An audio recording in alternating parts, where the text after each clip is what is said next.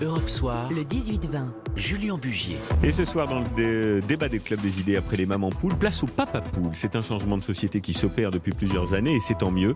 Le rôle des pères dans l'éducation et de l'équilibre des tâches au sein des, des, couples évolue. Et on a décidé ce soir de s'y arrêter car c'est aujourd'hui, vous le savez, qu'entre en vigueur le nouveau congé paternité de 14 jours. On passe à 28 jours, ce qui permettra aussi de moins pénaliser les femmes dans leur carrière. On va tout vous expliquer. Alors, à quand une égalité parfaite? Pourquoi les clichés ont-ils encore la vie dure? Quel impact aussi pour les entreprises Et puis, euh, faut-il mieux équilibrer les tâches aussi en matière de, de ménage et d'éducation des enfants? On en parle donc ce soir avec nos invités. Bonsoir Benoît Serre. Bonsoir. Vous êtes vice-président délégué de l'Association nationale des directeurs de ressources humaines. On en parle également avec Christine euh, Castelin-Meunier. Bonsoir. Bonsoir. Vous êtes sociologue au CNRS, auteur de L'instinct paternel, auteur également des hommes aussi viennent de Vénus, forts et sensibles, les nouveaux visages de la virilité. C'est aux éditions euh, Larousse. Nadège Dazi est également avec nous. Bonsoir. Bonsoir. Vous êtes membre de l'association Parents et Féministes et consultant égalité. Tiens, je vais commencer par vous, Benoît Serre. Est-ce que vous avez pris, vous, euh, un congé paternité quand vos enfants sont nés?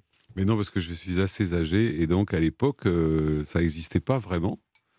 Euh, donc, mais je sais que pour le troisième, parce que j'en ai trois, vous allez tout savoir, euh, j'avais pris des congés à ce moment-là. Mais c'est vrai que c'était c'était pas les habitudes en fait. Ouais.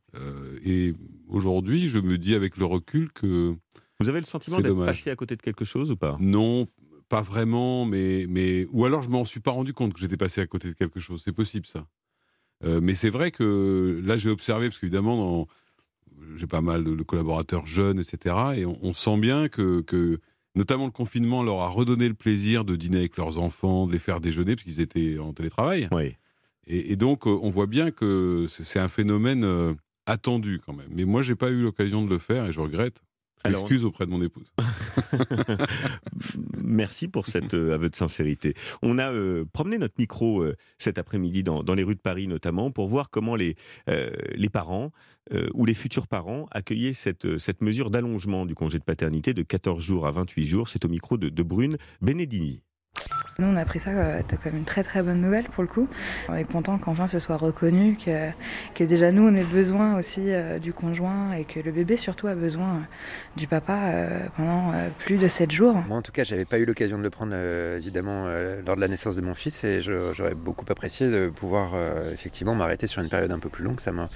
Permis de soulager également un peu ma compagne et, puis moi, ça m'aurait permis de profiter un peu plus de mon fils, bien sûr. Je crois que c'est c'est parmi les, les processus qui pourraient euh, contribuer à l'égalité des, des- des salaires entre les hommes et les femmes. Et du coup, oui, oui, je suis pour. Voilà, il y a une adhésion euh, à peu près générale et c'est tant mieux, euh, Nadège Dazi. C'est un, c'est un vrai progrès, c'est un vrai changement qui est en train de s'opérer? Euh, oui, alors le fait qu'en effet les, les mentalités changent à ce sujet-là, oui, c'est un vrai progrès. Ouais. Euh, De le- 14 à 28 jours, c'est c'est- c'est quand même un congé paternité. On, on peut estimer que ça n'est pas suffisant, mais c'est quand même le double. C'est quand même le double et c'est vrai qu'on se réjouit du fait que euh, la législation ait changé euh, et pour la première fois euh, qu'en effet cette durée s'allonge. Après, évidemment, c'est vrai qu'on on n'est pas complètement satisfaite sur le caractère obligatoire qui reste quand même très très limité de 7 jours. Oui. Euh, mais c'est vrai que les mentalités changent et on le voit. Et je pense que le- votre micro-trottoir aussi interrogeait des jeunes et que dans les jeunes entre 18 et 24 Mais ans, ça tombe bien, c'est eux qui font des enfants. Exactement, mais la différence est très notable en fait entre le sentiment et la perception de ce nouveau congé chez les jeunes et chez les moins jeunes. On est à 69% d'adhésion chez les 18 et 24 ans, alors qu'on est beaucoup plus bas chez les populations un peu plus âgées. Est-ce que vous estimez, euh, Christine Que ça peut rééquilibrer d'une certaine manière, euh, au sens large d'abord, et puis après on rentrera dans le détail, l'égalité homme-femme Je rappelle que le congé maternité aujourd'hui pour les femmes, c'est 16 semaines. Euh, on est bien loin, mais on comprend pourquoi. Il y a des raisons physiques aussi euh, à ce congé allongé, et 26 semaines au troisième enfant. Ça peut rétablir une forme d'égalité entre hommes et femmes? M'a dit comme ça pour l'instant, non. mais mais voilà, c'est un petit pas en avant euh, qu'il était nécessaire de faire euh, depuis un certain nombre d'années. Et euh, bien sûr que ça, euh, ça, me réjouit. Euh, par contre, d'ailleurs, parce que euh, c'est important de préciser, la France est plutôt en avance. Alors, pas tout à fait par rapport aux pays scandinaves, mais j'ai Ah découvert, par Ah exemple, qu'en. Allemagne, en Allemagne, il n'y a pas de congé. Ah oui, en a- Allemagne, a- mais à l'échelle de l'Europe- est toujours un modèle Ouais, en matière par- d'économie. Ah oui, vous avez Euh, raison, mais et- par rapport à l'Espagne, etc., oh là là, non, pas du tout. Donc, euh, donc voilà, il y a encore beaucoup de chemin à faire du côté de la France, mais euh, c'est un petit pas en avant. Et euh, pour répondre à votre question concernant l'égalité, euh, bien sûr que ça permet et avec, avec le fait qu'aujourd'hui, la paternité relationnelle impliquée est une norme euh, pour euh, l'ensemble des jeunes générations, ça a été dit. Et ça, c'est très important de respecter ça et cette idée que euh, les jeunes générations aujourd'hui veulent, combiner le moins mal possible le travail et la famille. Alors, et ça, c'est clair. Il y a une question qu'on se pose, et puis on parlera de l'implication pour les entreprises plus largement. Benoît Serre, est-ce que c'est encore un peu, allez, on, on va dire les choses clairement, un peu mal vu de prendre son congé paternité en entreprise? On se dit, bah tiens, celui-là, euh, il n'a pas envie de bosser, quoi. Non, ça, ça dépend beaucoup des, des entreprises. Ça peut arriver, euh, parce que c'est effectivement c'est un phénomène générationnel, et si les dirigeants d'entreprise sont de la génération du dessus, ils, ils peuvent s'en étonner, mais vous avez le, le même phénomène un peu de raisonnement absurde avec le télétravail, en fait. Donc c'est un peu un combat perdu d'avance face à certaines personnes. L'entreprise dont je DRH là maintenant, c'est- c'est L'Oréal en France, c'est une boîte qui a créé depuis 2019 ce phénomène-là. Et donc on n'a jamais observé. D'abord, c'est un programme mondial hein, qui s'appelle Share and Care. Donc c'est vrai que dans certains pays, on a surpris quand on a donné six semaines de congé paternité. Dans d'autres, on a moins surpris parce qu'ils étaient déjà euh, avancés. Donc, euh, je pense que c'est une affaire de culture entreprise et justement, euh, le management général a un rôle là-dedans, qui est justement de- d'empêcher ce type d'interprétation, de faciliter les choses. La question de l'obligation dont vous parliez, c'est un autre débat, peut-être qu'on en parlera, mais je, crois que, vous savez, un peu en plaisantant, mais l'absence pour congé paternité, c'est quand même l'absence la plus prévisible du Mmh, monde, quand même. mmh. Donc, on sait le faire. Quand euh, l'absence n'est pas Mais je vous prévisible, pose ça la serait question parce que, surprenant qu'on n'y arrive pas. euh, là encore, on va pas se mentir, il y a encore des entreprises, heureusement, il y en a de moins en moins, euh, qui refusent ou qui hésitent avant d'embaucher des femmes parce qu'ils savent qu'elles vont tomber à un moment enceintes. Alors C'est que pour les hommes, c'est différent. On se dit pas, malheureusement, on ouais, se dit oui. pas euh, bah lui, on, non, va pas le vous- nommer parce qu'il va prendre 16 semaines de congé dans, dans quelques temps. Vous avez raison, et je, je pense. mais Alors, c'est pas une bonne pratique. D'abord, c'est interdit, euh, quand même. Et la deuxième chose, c'est que après, il faut regarder les typologies d'activités. Encore une fois, je, je le justifie pas et je l'excuse pas. J'essaye juste de comprendre le Ouais, phénomène, qui n'est pas forcément un phénomène d'anti ceci ou d'anti cela. Une petite entreprise, elle sait qu'elle est très courte en termes de- d'effectifs, elle peut avoir un sujet d'organisation. Je pense pas que l'intention soit mauvaise. C'est une sorte de pragmatisme mal placé. Alors, on en parlera juste après la pause. euh, Du caractère obligatoire, tiens aussi, c'est intéressant ça. Et puis, on sera en ligne avec euh, euh, ces nouveaux, pardon de dire comme ça, parce que je me considère aussi comme ça, mais ces nouveaux papapoules et qu'ils le revendiquent. 19h28, à tout de suite. Oui, la suite du Club des idées à 19h30 et on continue d'évoquer cette révolution qui est en marche, le nouveau rôle des pères avec ce congé paternité qui aujourd'hui même hein, passe de, de 14 jours à 28 jours. Alors avant de vous redonner la parole aux uns aux autres, je voudrais simplement qu'on mesure tout de même le chemin parcouru avec une petite pépite d'archives que j'aime passer régulièrement dans cette émission, l'extrait d'un discours à l'Assemblée nationale, novembre 70, d'un certain Jacques Chaban-Delmas. Comment imaginer que l'on puisse envisager la carrière féminine comme identique à une carrière masculine? Ne serait-ce que parce que c'est vous qui avez la charge de la maternité. Et qu'à cet égard, il importe que vous ayez des facilités de pouvoir développer votre action et faire épanouir ceux et celles à qui vous avez donné le jour. Quel chemin parcouru tout de même. C'était pas il y a 80 ans, hein, c'était il y a 50 ans jour pour jour quasiment, euh, en 1970, euh, le Premier ministre euh, Jacques Chaban-Delmas, Christine Castellin-Meunier, c'est vrai quand même qu'on en a fait du chemin. On, Ah bah on peut estimer qu'on va pas assez vite, mais on en a fait du chemin. Tout à fait, tout à fait. Et moi, j'étais ravie en 2002 qu'on allonge le congé de paternité parce que j'avais suggéré en 2000 euh, que euh, vraiment on l'augmente. Mais j'aurais souhaité à ce moment-là, là c'était euh, euh, dans le cadre de- du gouvernement Jospin, j'aurais souhaité avec Ségolène Royal, j'aurais souhaité que vraiment on l'allonge comme dans les pays scandinaves déjà. D'accord? Donc euh, c'est pour ça que je parle un peu de- de- du retard et du petit pas. Et euh, par on, on contre, va peut-être d'ailleurs en dire un mot pour nos auditeurs. Le modèle norvégien, euh, c'est la possibilité de prendre 5 mois de congé maternité pour la mère après la naissance, suivi de cinq mois ensuite pour le père, donc ça fait dix mois au total. Euh, évidemment, ça a un impact sur les mentalités, euh, puisque là-bas c'est la norme, sur le rapport à la paternité, sur euh, la carrière aussi des, des femmes qui ne sont pas parfois freinées dans leur carrière, et sur l'égalité salariale. Bien sûr. Et alors, c'est très important aujourd'hui de réaliser que, au sein des entreprises, on peut dire que le travailleur est aussi un père. Voilà. Là où jusqu'à présent, ben voilà, le travailleur n'était pas un père. Donc on, occultait toute cette face familiale euh, du masculin. Quoi. Alors on est avec euh, Yannick Vicente euh, qui est en ligne avec nous, qui est auteur de, Je suis papa, 28 jours pour trouver ses marques, père de deux petites filles, je crois. Bonsoir Yannick. Bonsoir. Merci de, d'un petit garçon et d'une petite fille. D'un petit garçon et d'une petite fille. Voilà. Le, si c'est dans ce sens-là, on dit le, choix du roi. Là aussi, c'est un peu sexiste de dire le choix du roi. D'ailleurs, cela dit en passant. Euh, Yannick, vous vous revendiquez le droit de prendre du temps. Est-ce que c'est c'est parce que vous revendiquez un rapport euh, à cette éducation, à cette paternité, ou est-ce que c'est aussi pour décharger la maman et parce que vous avez la, la conviction que ça peut euh, soutenir l'égalité homme-femme, comme on le dit depuis tout à l'heure?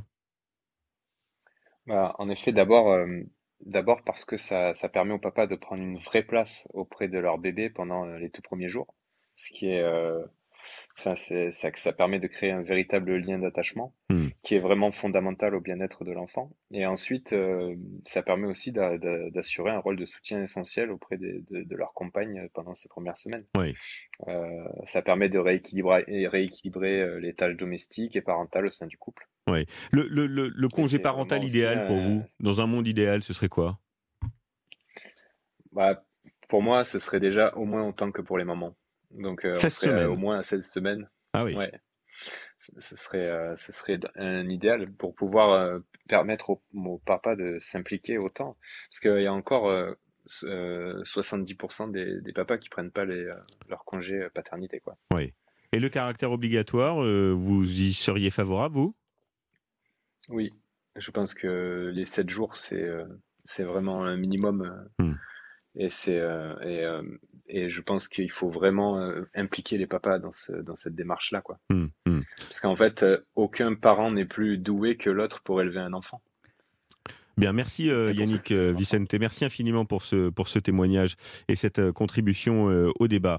Nadège Dazi, membre de l'association Toujours Parents et, Féministes, qu'est-ce qui se passe dans les pays scandinaves que nous n'avons pas? Pourquoi cette, cette mentalité-là et cette espèce d'égalité? Parce que je, je, regardais les chiffres, on parlait du modèle norvégien. si vous allez du côté de la Suède, le congé parental peut durer jusqu'à 480 jours un an et demi. Euh, en Finlande, 54 jours de congés payés sont offerts aux pères, en plus de, ce, euh, de, de, de, ce qui est offert euh, aux parents qui se, qui se partagent 26 semaines de congés parental et qui sont payés entre 70 et 90% du salaire. Qu'est-ce qu'ils ont de plus que nous, les, Scandinaves? Bon, je pense qu'il y, y, a plusieurs choses, il y a plusieurs éléments, parce que c'est vrai qu'on prend souvent les pays nordiques qui ont déjà aussi des modèles économiques différents. Euh, mais il y a aussi une culture qui est très très différente. Là, une culture de l'égalité qui est prégnante dès, euh, l'éducation. En fait, leurs écoles aussi ont des modèles très différents. Et c'est vrai qu'on valorise vraiment l'égalité homme-femme et qu'on a des politiques publiques, mais qui vont en conséquence, en fait, qui vont jusque à avoir un congé qui est plus ou moins égalitaire pour les hommes et les femmes, qui, qui est long et qui permet du coup, en effet, une égalité euh, salariale meilleure, qui permet vraiment aussi euh, au père de prendre sa place. Il n'est pas en fait là juste en soutien parce qu'on entend souvent en fait que les papas sont là pour soutenir. Non, les papas sont là parce que évidemment c'est un droit que ce congé paternité, mais c'est aussi un devoir. Euh, il y a un rôle aussi de cogestion. Et donc, dans ces pays nordiques, c'est vrai qu'il y a vraiment une culture très, très différente, mais qui s'inculque dès le plus jeune âge. Et je voulais juste revenir parce qu'on passe souvent des pays nordiques et souvent aussi ce qu'on dit, oui, mais, oui, mais la France est très différente. Mais euh, on le disait tout à l'heure, l'Espagne, depuis janvier 2021, est passée à 16 semaines pour les hommes et les femmes.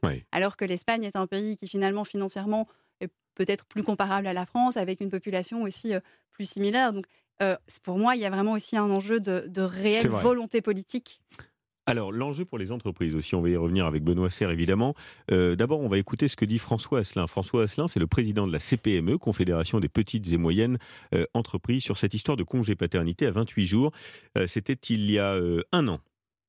Nous ne sommes absolument pas opposés au fait de pouvoir élargir les congés parentaux, mais attention, dans la petite entreprise, eh il y a des problèmes d'organisation tout à fait concrets qui seront sans solution. Alors, c'est vrai qu'on peut le comprendre, ça, Benoît Serre. Vous êtes président de, euh, délégué de l'Association nationale des directeurs de ressources humaines dans les petites entreprises. Euh, bah, donner 24 jours et pourquoi pas demain plusieurs semaines, un papa pour qu'il s'occupe de, de, sa petite fille ou son petit garçon, ça déséquilibre l'entreprise. Comment est-ce qu'on peut régler et trouver une solution? C'est vrai, c'est ce que j'évoquais tout à l'heure. C'est-à-dire qu'il y a une forme de pragmatisme à avoir. Il s'agit évidemment la grande majorité des gens sont pour ce type de mesures, mais il y a une réalité, dans, notamment dans les petites entreprises, surtout dans les périodes un peu tendues. Alors, j'ai entendu certains dire que ce n'était pas le moment, je pense que c'est une erreur d'analyse, mais, mais euh, il, faut, il faut tenir compte de cela. Donc, euh, je crois que le, débat sur l'obligation, il est intéressant, en fait. Oui. Parce que je pense que c'est bien qu'une entreprise ne puisse pas le refuser. Par contre, je suis toujours un petit peu partagé sur les injonctions étatiques sur un certain nombre de choses. Il faut laisser les individus choisir. Alors je sais que laisser les individus choisir s'ils le prendront totalement ou partiellement, ça, peut conduire certains à ne pas le prendre, mmh. ça c'est mmh. vrai. Donc ça, ça freine un peu la transformation culturelle, je suis d'accord. Mais en même temps, ça, ça signifie aussi qu'il faut laisser les gens euh, un peu libres de s'organiser. Et ça, c'est un exercice qui est très difficile à trouver en termes d'équilibre dans les entreprises. Et c'est pas le seul sujet auquel on est confronté. Où s'arrête l'injonction de l'entreprise sur la vie privée de ses collaborateurs, ça c'est une question difficile. Mais je comprends ce que dit François Asselin. Euh, je pense en revanche que ça évoluera dans le temps. En fait. Mais et que ça se prépare. Ça veut dire qu'il faut imaginer quand même des aides spécifiques pour les petites entreprises. On a une boulangerie, on a trois salariés, on a son premier commis. Euh, qui part pendant plusieurs semaines en congé maternité je, je pense qu'il faut tenir compte de cela. Alors ça peut être euh, effectivement des, des, aides de recours à des CDD euh, longue durée qui permettent d'eux, parce qu'il y a une réalité, de toute façon. On peut euh, euh, dire c'est bien, évidemment que c'est bien, mais il y a quand même une réalité dans les petites boîtes.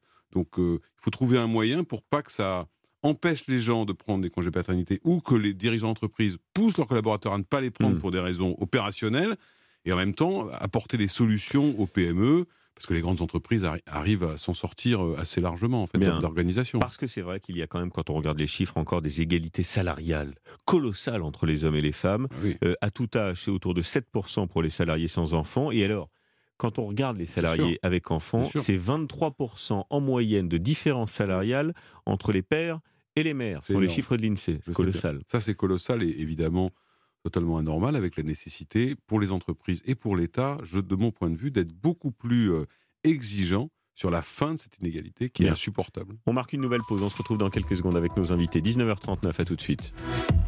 19h41, la suite du, Club des idées. On continue à parler euh, du rôle des, pères aujourd'hui dans la société qui évolue avec l'entrée en vigueur, on le répète aujourd'hui, de ce nouveau congé de paternité de 14 jours à 28 jours. Alors, je voudrais vous faire partager une expérience qui a été menée, euh, qui est plus qu'une expérience parce que ça a, été, ça a été maintenu dans les faits, chez l'assureur Aviva, euh, qui a décidé de mettre en place un congé paternité de 10 semaines de 10 semaines euh, contre, euh, vous l'avez compris, 24, 28 jours aujourd'hui. On écoute euh, Sylvie Chartier-Guedet, qui est la directrice inclusion et bien-être de la compagnie.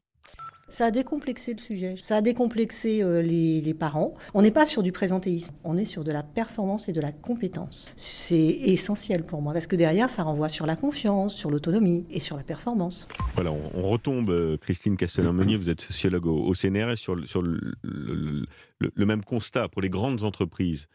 C'est facile quand il y a une volonté euh, politique à l'interne, mais pour les petites entreprises, évidemment, c'est plus compliqué. C'est sûr. Mais euh, ce qu'on peut dire aussi, c'est que euh, au fur et à mesure que ça va bouger, et moi je suis très positive dans ce sens-là, eh bien on peut dire aussi que euh, du coup l'économie va un petit peu s'adapter finalement. Mmh. Et, ça m'avait beaucoup frappé. J'avais participé à un, truc avec des, entrepreneurs, et puis le, truc de région, tout ça.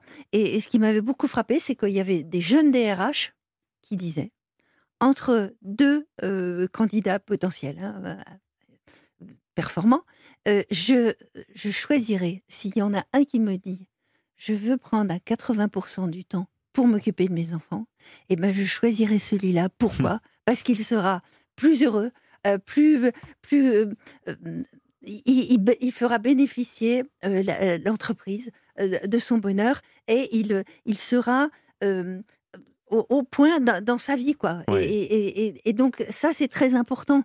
Et, c'est très important de voir à quel point aussi, au sein des petites entreprises, ça crée une dynamique euh, qui est euh, intéressante. Alors, il y a le rééquilibrage, évidemment, des, salaires, de l'égalité homme-femme, et puis il y a ce que représente aussi la paternité pour les enfants. On est avec euh, Isabelle Filiosa, psychothérapeute, vice-présidente de la commission des, des 1000 premiers jours. Bon, bonsoir, madame.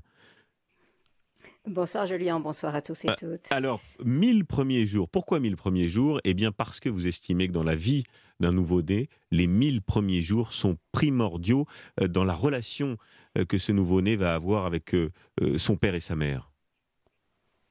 Tout à fait. Ces mille premiers jours, ce sont les moments où on pose les fondations, on construit les bases. Et euh, ce qu'on sait aujourd'hui, c'est que euh, lorsque on sourit à un bébé et qu'il nous sourit, eh bien, à ce moment-là, on construit littéralement l'architecture de son cerveau. Il y a euh, plus de deux, un, milliard de connexions qui se font à la seconde dans le cerveau de ce tout petit. Donc, oui, c'est un moment de, de câblage intense, je dirais, mais on n'est pas que euh, un cerveau. C'est vraiment un moment où on va s'ajuster euh, l'un à l'autre et on va découvrir. Et ce qu'on note maintenant, c'est que euh, lorsque le papa reste davantage à la maison, il apprend mieux à décoder les émotions, les besoins de son enfant. Il devient plus sensible à ce que vit son enfant hmm. et du coup, il se sent aussi plus avec des compétences hmm. parentales. Ça, c'est un élément aussi, Benoît Serre, qui est important dans les entreprises. Le bonheur à la maison, c'est le bonheur au travail et c'est plus de productivité.